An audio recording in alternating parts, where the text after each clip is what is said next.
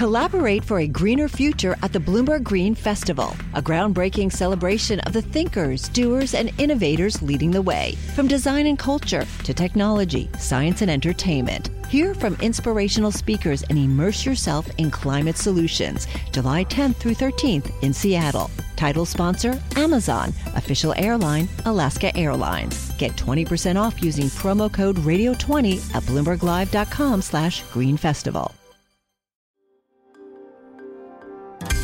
Entregamos todo lo que necesita saber para comenzar el día. Esto es Bloomberg Daybreak para los que escuchan en América Latina y el resto del mundo. Muy buenos días y bienvenidos a Bloomberg Daybreak América Latina. Es jueves 1 de febrero de 2024, soy Laura Millán y estas son las noticias que marcan la jornada. Los futuros en Wall Street apuntan al alza, con los inversionistas atentos a la próxima oleada de informes de resultados de las grandes tecnológicas. Los futuros del SP 500 suben un 0,4% tras la caída del miércoles y los del Nasdaq 100 un 0,6%.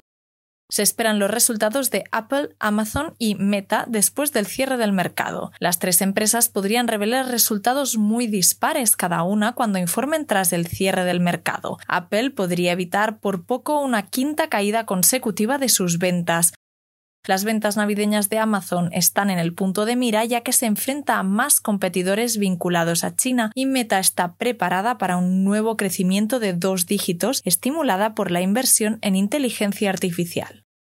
Deutsche Bank suprimirá unos 3.500 puestos de trabajo, en su mayoría administrativos. Las acciones subieron ya que el banco también elevó su objetivo de ingreso a medio plazo y afirmó que devolverá 1.600 millones de euros a los inversionistas en el primer semestre. El Banco de Inglaterra seguirá los pasos de la Fed y mantendrá las tasas estables, centrándose en las directrices y en la división del Comité de Política Monetaria. Bloomberg Economics prevé un voto a favor de un recorte y que el Banco Central proyecte que la inflación volverá al objetivo del 2% en verano, un año antes de lo previsto.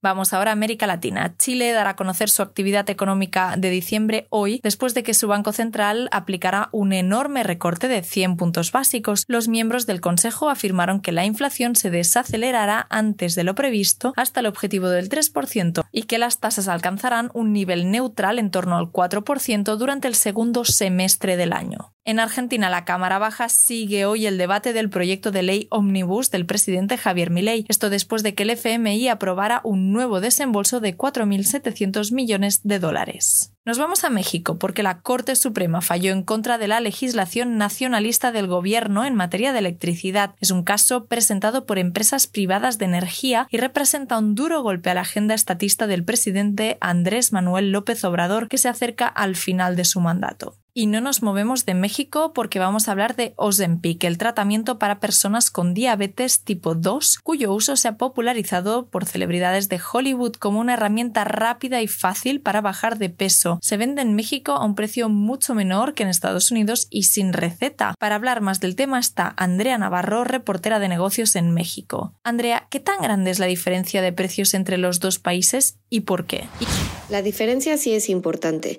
En Estados Unidos, por ejemplo, un mes de tratamiento de este tipo de medicamentos puede costar alrededor de 1.350 dólares, mientras que en México un mes de tratamiento puede costar alrededor de 3.000 pesos o 230 dólares. Además de la diferencia en precios, en Estados Unidos estos medicamentos solo se venden con receta y hay muchos doctores que ya no quieren prescribir este tipo de medicamentos a cualquier persona que nada más quiera bajar de peso. Mientras que en México se venden fácilmente sin receta en las farmacias. El tema es encontrarlas. ¿Y cómo ha afectado la disponibilidad de estos medicamentos? Pues igual que en otros países en los que este tipo de medicamentos se han vuelto muy populares, se ha visto afectada la disponibilidad. Y hay que recordar que muchos pacientes necesitan estos tratamientos para controlar su diabetes o resistencia a la insulina. Entonces, sí, una doctora que entrevisté me platicaba que ha tenido que cambiar a sus pacientes de medicamentos a unos menos eficaces pero más disponibles. Y también hablando a diferentes farmacias en México, me han dicho, una me dijo que llevaba dos meses sin tener este Ozempic disponible, otra me dijo que tenían muy baja disponibilidad y que pues se siguen esperando a que el laboratorio mande más. Pero ese es un problema que las compañías que hacen estos medicamentos están enfrentando en todo el mundo. ¿Bajar de peso con este tipo de tratamientos es tan fácil como se oye? Depende de la persona y depende de la cantidad de peso que quieran perder. También es muy cierto que los primeros estudios a pacientes que llevan usando estos tratamientos por varios meses o años señalan a que en, el, en cuanto se dejan de usar, pues el peso tiende a regresar.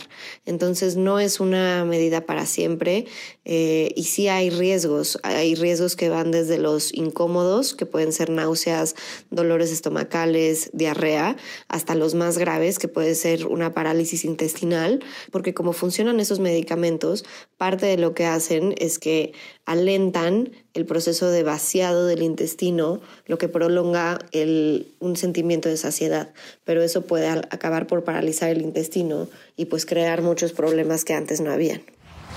Terminamos hablando de Venezuela y de Estados Unidos porque la DEA, la agencia antidrogas estadounidense, llevó a cabo una operación encubierta de un año de duración en Venezuela para grabar de forma clandestina a dirigentes del país y construir casos de narcotráfico en su contra. Estados Unidos reconoció desde el principio que el plan podía violar el derecho internacional. Esto es todo por hoy. Para más información de Bloomberg News en español, los invito a suscribirse al newsletter 5 cosas para que inicien el día bien informados. El link está en la descripción del episodio. Yo soy Laura Millán. Muchas gracias por escucharnos. Para conocer todas las noticias que necesita para comenzar el día, revise Daybreak en la app Bloomberg Professional, donde puede personalizar las noticias que desee recibir. También puede suscribirse a la versión solo audio en Spotify, Apple Podcasts o la plataforma de su preferencia. Eso es todo por hoy. Escuche de lunes a viernes Bloomberg Daybreak.